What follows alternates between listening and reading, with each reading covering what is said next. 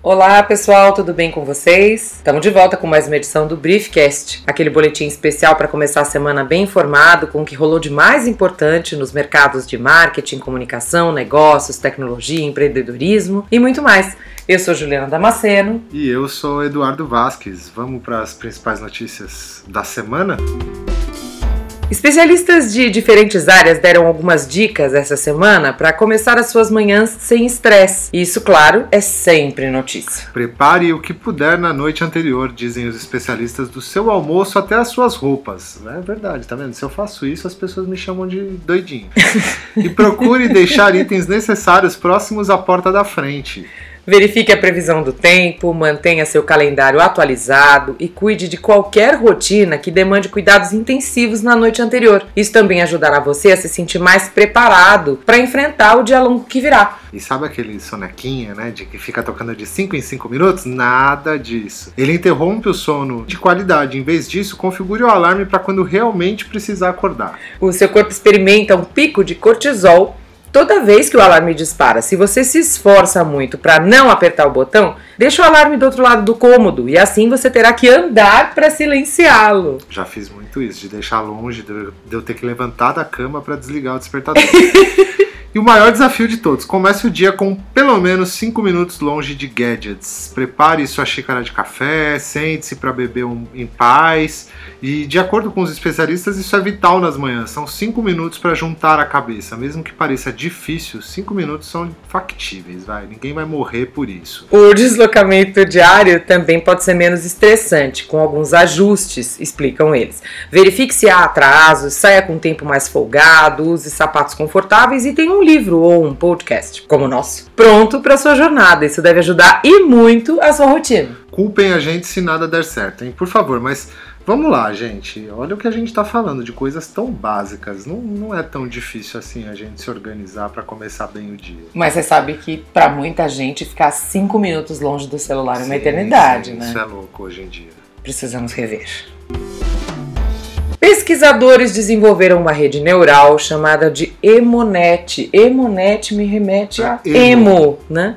Que pode classificar com precisão imagens em 11 categorias emocionais. Para treinar o modelo, os pesquisadores usaram mais de 2 mil vídeos que foram claramente classificados em 27 categorias de emoções distintas, incluindo ansiedade, surpresa e tristeza. A equipe extraiu 130 mil quadros desses vídeos e excluiu conjuntos de uma emoção em particular particular, que tinha menos de mil amostras. Foram 25 mil imagens para validar os resultados. A conclusão é de que a inteligência artificial consegue identificar emoções como desejo sexual, fome, medo, confusão e até admiração. Medo, tenho medo desse negócio. A equipe diz que esse tipo de aplicação pode ser muito útil para o uso em saúde mental, como terapias, tratamentos e intervenções. Hum. No entanto, isso ainda não é uma garantia de que a pesquisa possa ser proveitosa. Estudo publicado no início deste mês observou e revisou mais de mil mil outros estudos, afirmou que o reconhecimento emocional de inteligência artificial ainda não é confiável.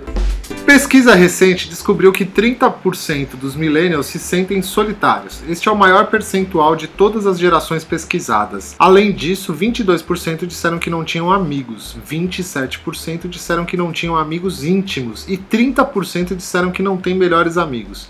Além disso, 25% também afirmaram não ter nenhum conhecido. Que bizarro isso. Meu Deus do céu, que vida é? A pesquisa analisou mais de mil adultos com 18 anos ou mais. Se essa geração é verdadeiramente mais solitária, isso é bastante preocupante, porque o estudo também mostrou que a solidão tende a aumentar à medida que envelhecemos. O que acontecerá aos millennials que já estão relatando altos níveis de solidão quando chegarem à velhice, Eduardo? A solidão, aliás, é ruim para a nossa saúde. Está associada à pressão arterial e doenças cardíacas mais agudas, ou seja, quase que literalmente quebra nossos corações. Oh. Mais de 70 estudos já mostraram, inclusive, que a solidão aumenta o risco de morte em 26%. Há evidências de que a solidão crônica crônica pode ativar genes envolvidos com a inflamação, que pode ser um fator de risco para doenças cardíacas e câncer. Não se engane, a gente precisa de um pouco de estresse e também de um pouco de solidão, tudo equilibrado. Entretanto, a dor da solidão é um lembrete de que somos criaturas sociais que precisam umas das outras, certo?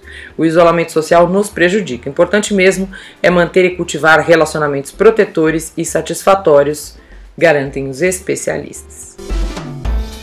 Hoje, os aplicativos móveis mais populares do mundo são gratuitos, bancados por publicidade. Mas e os consumidores estariam dispostos a pagar por eles e quanto pagariam? Olha, uma pesquisa com mais de 2 mil consumidores dos Estados Unidos descobriu que o WhatsApp é o queridinho dos usuários, que estariam dispostos até a pagar pelo seu uso. 89% responderam que aceitariam desembolsar em média 2,38 dólares por mês para utilizá-lo. Em último lugar da lista, vejam só, está o Facebook. 64% Uau. topariam pagar por ele. Em compensação, a mensalidade que aceitariam desembolsar pela rede social seria maior que o WhatsApp, 2,92 dólares em média. Se os percentuais e os valores registrados na pesquisa nos Estados Unidos fossem válidos para o mundo inteiro, e se os usuários de fato migrassem para um modelo pago, todos os aplicativos pesquisados teriam um faturamento maior com venda de mensalidade do que aquilo que faturam hoje com publicidade. No caso do Facebook, Facebook, por exemplo, a receita passaria de 46 bilhões de dólares para 53,4 bi. E não, isso não foi uma ideia, ok? Não inventem.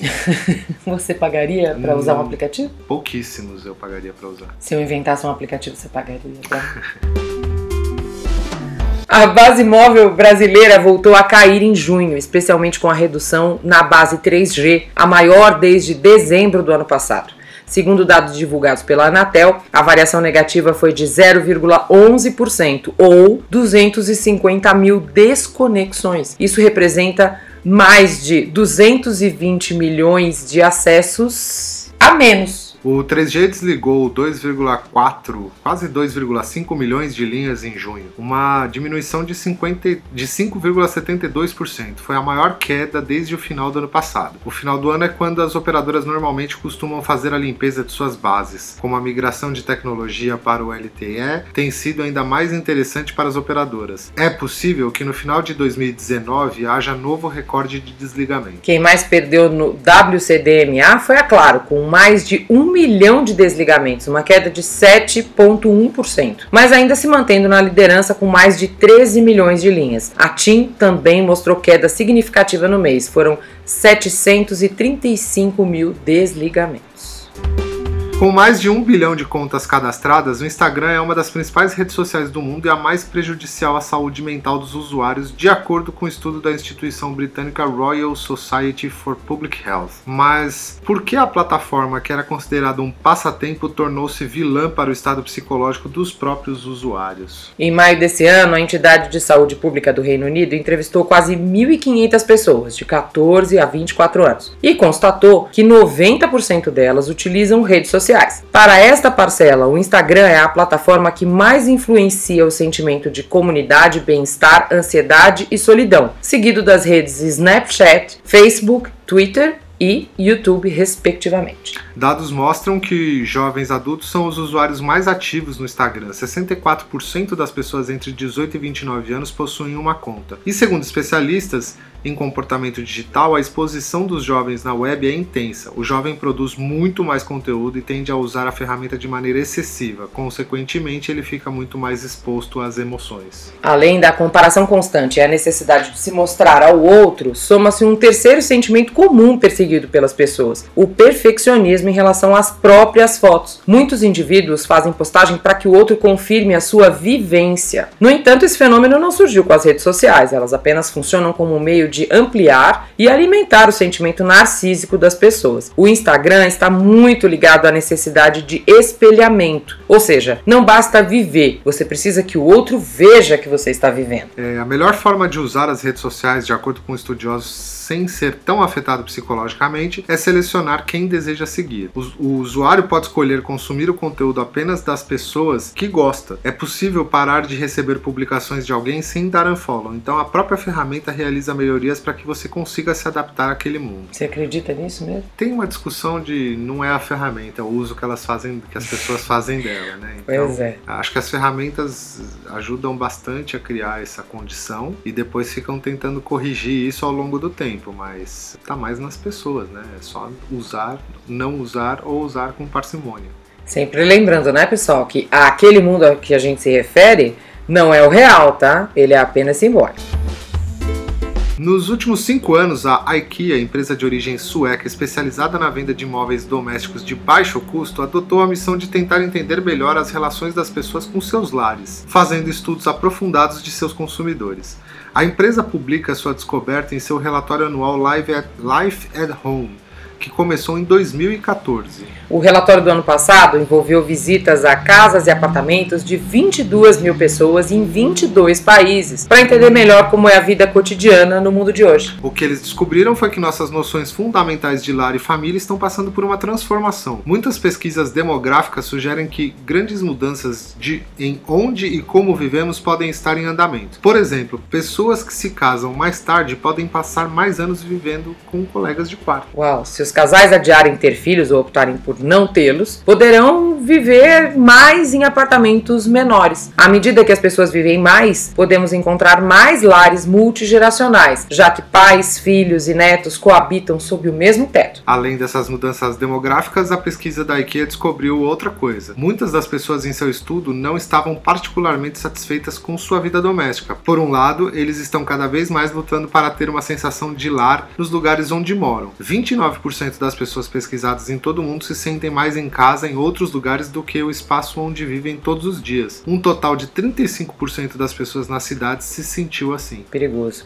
O estudo completo, incluindo a relação das pessoas com a tecnologia nas chamadas casas inteligentes, está lá no Market Brief. Toda semana, no seu e-mail, é grátis, você já sabe, corre lá. www.marketbrief.com.br agora, nova sessão, né, para encerrar algumas menções honrosas aí de assuntos que a gente não podia deixar passar e que você também encontra lá no Market Brief. Foi realizado com sucesso o teste controlado de um carro voador no Japão. O protótipo da empresa NEC levantou voo e durante um minuto ficou suspenso a cerca de 3 metros do chão, preso a um cabo em uma área delimitada. Como as mídias sociais transformaram a moda nos anos 2010 e a política? Na moeda dos anos 2010, nada é mais valioso do que a influência, pode acreditar. E por que o Snapchat precisa levantar um bi de dólares de qualquer jeito? Nossa, também precisa. É. O Briefcast é nosso resumão em formato podcast das melhores notícias de tecnologia, comunicação, mercado, tendências e muito mais. A direção é da Aline Sordilli, com a colaboração da Helena Sordilli. Obrigado pela audiência e até segunda que vem. Nossa, não tem nenhuma piadinha hoje, né? Até semana que vem, uma ótima semana para você. Thank you.